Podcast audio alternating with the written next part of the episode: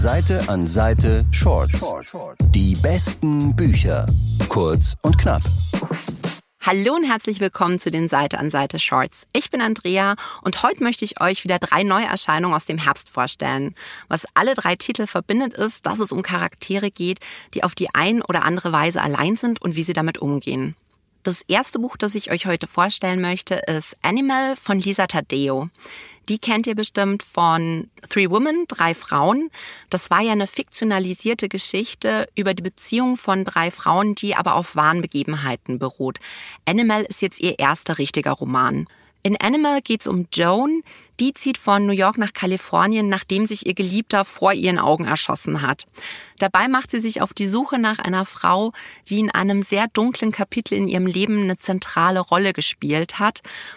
Joan wird aber auch verfolgt und zwar von der Tochter ihres ehemaligen Geliebten, die ihr die Schuld am Tod des Vaters gibt. Joan ist am Anfang wirklich keine Protagonistin, mit der man sich gerne identifizieren möchte. Also sie benutzt Sex als Mittel zum Zweck und ist wahnsinnig kalt und berechnend. Aber erst mit der Zeit merkt man, dass sie ein ziemliches Trauma erlebt hat und warum sie so ist, wie sie ist. Ein zentrales Thema in dem Buch ist, wie Frauen von Männern instrumentalisiert und ausgenutzt werden. Die Frauen aber dabei in dem Glauben lassen, dass es eigentlich was ist, was sie wollen. Ich muss ganz ehrlich sagen, dass es mir manchmal ein bisschen wehgetan hat, dieses Buch zu lesen, weil es ist wirklich schonungslos brutal und manchmal auch echt schmerzhaft.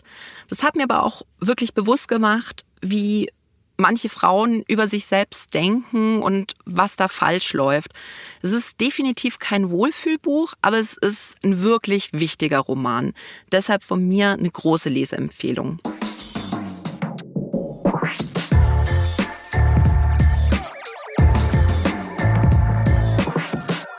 Das nächste Buch, das ich euch auch wirklich ans Herz legen möchte, ist Das Glashotel von Emily St. John Mandel.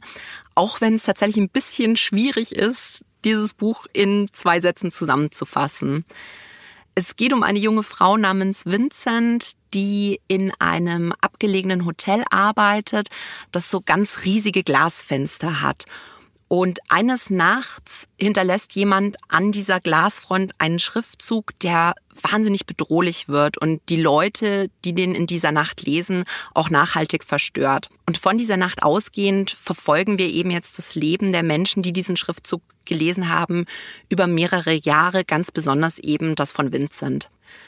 Man muss sagen, das Buch verfolgt keine lineare Erzählstruktur. Also die Handlung verlagert auch immer mal den Schwerpunkt. Und ich muss auch ganz ehrlich sagen, dass ich mich immer mal wieder gefragt habe, okay, wo führt das Buch jetzt hin und äh, wer ist jetzt eigentlich gerade die Hauptfigur. Aber dieser Erzählstil hat mich einfach nicht mehr losgelassen. Und es ist wirklich so, dass dann am Ende auch diese einzelnen Erzählstränge wirklich großartig zusammengeführt werden. Glashotel ist ein Buch, wo man der Autorin wirklich ein bisschen vertrauen muss, dass sie weiß, was sie tut. Aber für einen Leser lohnt sich das auf jeden Fall.